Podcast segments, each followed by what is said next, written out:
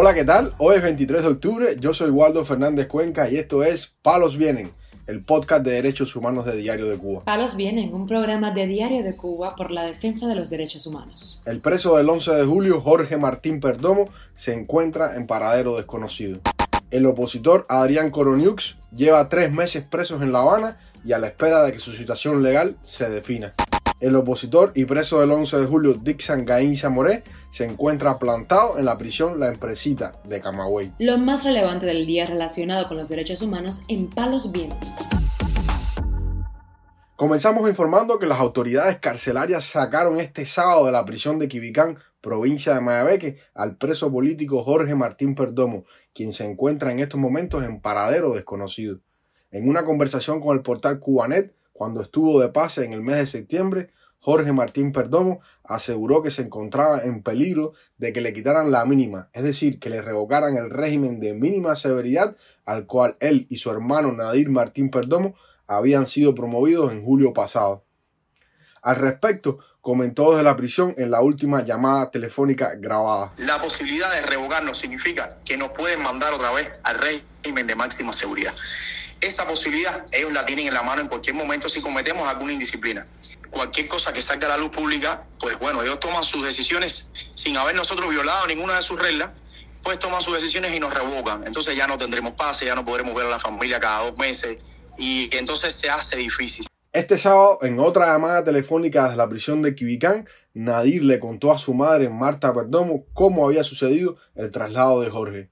De acuerdo con este preso político, las autoridades carcelarias fueron a donde ellos estaban y gritaron el nombre de su hermano y le dijeron que recogiera sus cosas.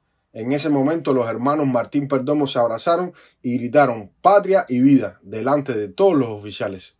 Desde entonces no se sabe nada de Martín Perdomo ni de los otros dos jóvenes que se llevaron junto a él, los también prisioneros políticos Alien Molina Castel y William Valera Suárez, ambos manifestantes del 11 de julio.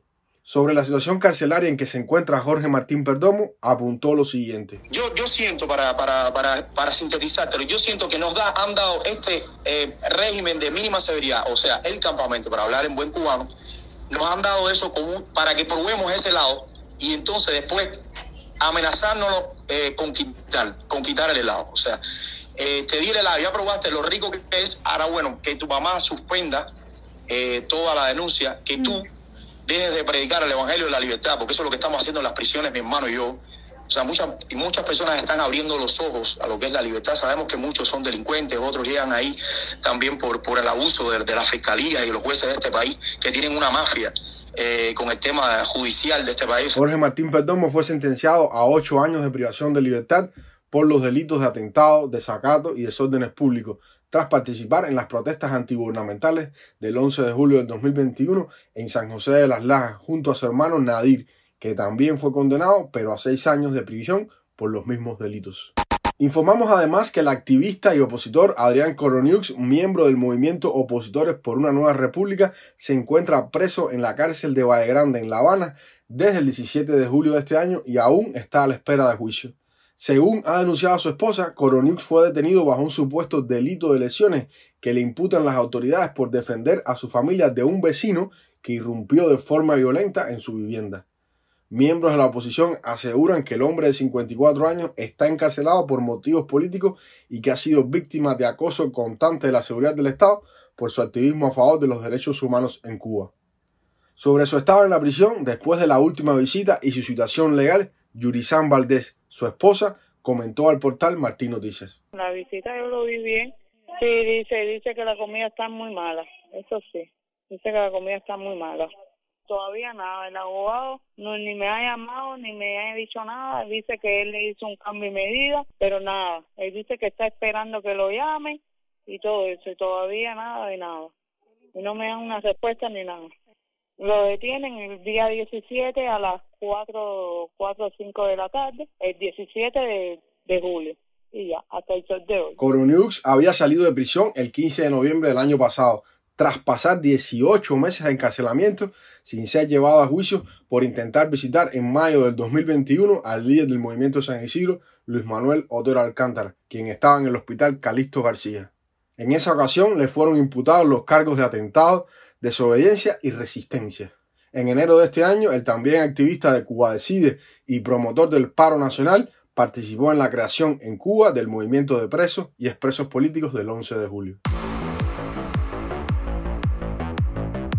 Palos vienen. Para finalizar, informamos que el preso político Dixon Gainza Moré, de 37 años, ha decidido plantarse en la prisión La Empresita, donde se encuentra recluido, después que dos guardias del penal amenazaron con propinarle una golpiza y este preso le respondió verbalmente, según publica el activista Marcel Valdés en su perfil de Facebook. La huelga de hambre de Gainza Moré sería con el objetivo de que le otorguen su libertad, ya que este opositor considera que está injustamente encarcelado. Esta no sería la primera huelga de hambre de este preso político y manifestante del 11 de julio, quien en abril de este año estuvo 12 días en huelga de hambre. Durante su estancia en la prisión, el opositor perdió a su abuela y el abuelo se encuentra en un delicado estado de salud.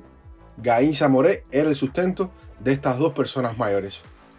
El preso político fue condenado a seis años de cárcel por los delitos de atentado y desorden público, después de participar en las protestas nacionales del 11 de julio del 2021 en la ciudad de Camagüey.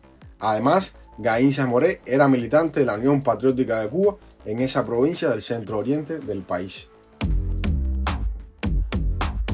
Palos Vienen, un programa de Diario de Cuba por la defensa de los derechos humanos. Estas han sido las noticias de hoy en Palos Vienen, el podcast de derechos humanos de Diario de Cuba. Pueden escucharnos en DDC Radio, Spotify, Google Podcast, Apple Podcast, Telegram y SoundCloud. Yo soy Waldo Fernández Cuenca, que tengan un buen inicio de semana y mañana regresamos con más noticias.